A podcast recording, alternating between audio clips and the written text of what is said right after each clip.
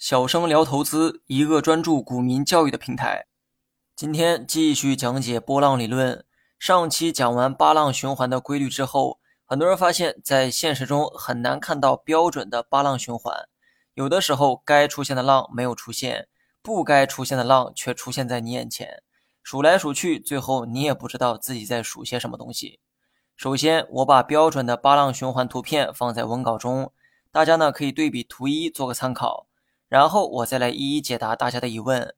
假如说某只股走出了标准的一浪、二浪和三浪，也就是先上升后下跌，然后再上升，按照理论，后期应该走出第四浪和第五浪才对，也就是再来一次下跌，然后再上升，且第五浪的这个高度一定要创新高才行。但此时你所期待的四浪、五浪并没有来，股价出现第三浪之后就开始下跌。非但没有等来股价的新高，甚至出现了不断下跌的行情。具体图片可以查看文稿中的图二。如果是图中这种情况，你应该如何去数浪呢？说好的上升五浪，可为何走到第三浪就结束了呢？这种情况又该如何理解呢？答案呢很简单，换个周期去理解。我们假设刚才的股价发生在日线图中，也就是日 K 线图中。这个时候，你不妨换成大周期或更小周期的走势图去数浪，比如说换成周 K 线图，或者是九十分钟 K 线图等等。当你换了一个走势周期之后，或许你就能找到标准的八浪循环走势。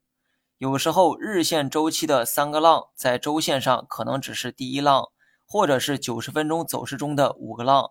当你不断切换周期的时候，你总能在某一周期中找到符合八浪循环规律的走势。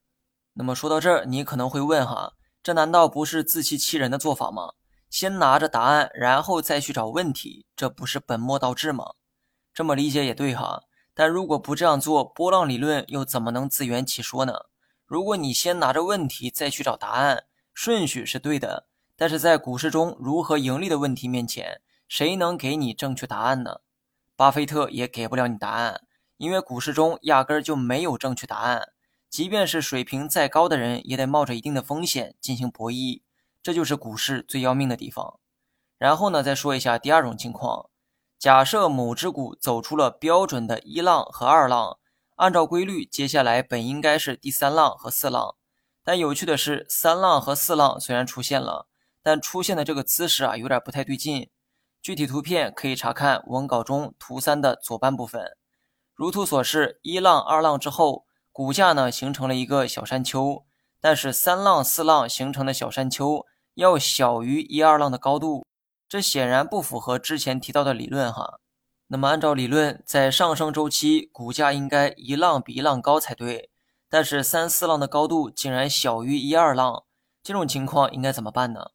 其实这个问题啊也很好解决。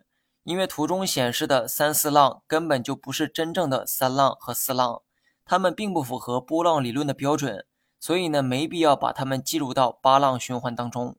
换句话说，刚才所谓的三浪和四浪只是多余的波动，它消耗的只是时间，并不是空间。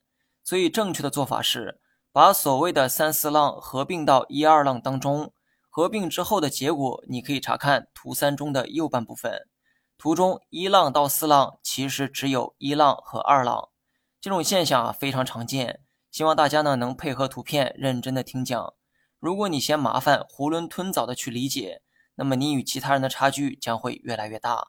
这也就是为什么大家小时候都差不多，但活得越长，人和人的差距也就越来越大。因为有些人前进的步伐从来就没有停止过。你学会了吗？